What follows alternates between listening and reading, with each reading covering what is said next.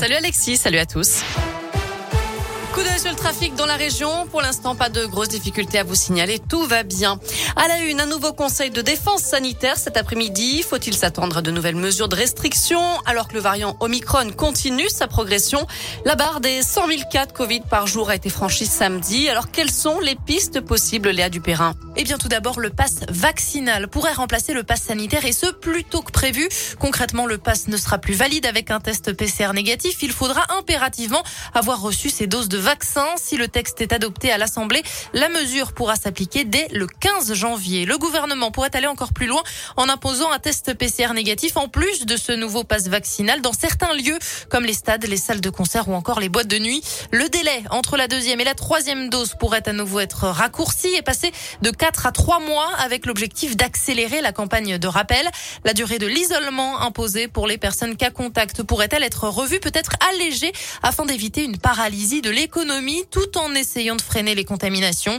Enfin, reste à trancher définitivement la question d'un couvre-feu le soir du 31 décembre. Selon plusieurs médias, il n'en est pas question à ce stade. Merci Léa. Le gouvernement pourrait aussi évoquer la rentrée scolaire puisqu'hier dans le journal du dimanche, des professionnels de santé ont proposé de reporter la rentrée face à la hausse des contaminations dans la région, un automobiliste recherché après avoir percuté le mur d'une école à Rouen. Les faits sont produits dans la nuit de samedi à dimanche, selon le progrès.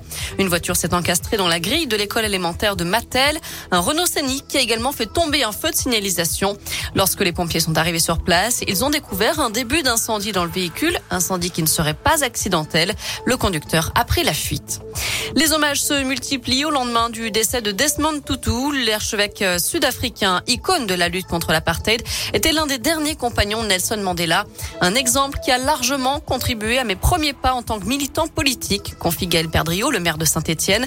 Desmond Tutu, qui était un artisan de la réconciliation, une grande figure des droits de l'homme pour Damien Abad, député de l'Ain et chef de file des députés Les Républicains. Quant à Olivier Bianchi, le maire de Clermont, il se souviendra de son combat pour la justice magnifié par les valeurs de fraternité et de pardon.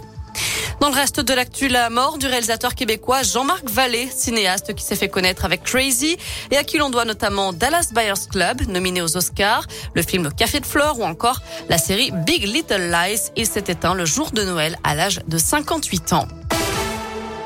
Allez, on termine avec un mot de foot. Les Lyonnais seront-ils sanctionnés une nouvelle fois après l'arrêt du match face au Paris FC en 32e de finale de la Coupe de France? Réponse en fin de journée. La commission de discipline de la fédération auditionne aujourd'hui les différentes parties et devrait annoncer sa décision dans la foulée. Elle pourrait décider d'un vainqueur sur tapis vert ou faire rejouer le match. Il avait été arrêté à la mi-temps lorsque des fumigènes ont été lancés aux abords du parquage des supporters lyonnais. Des bagarres avaient éclaté en tribune.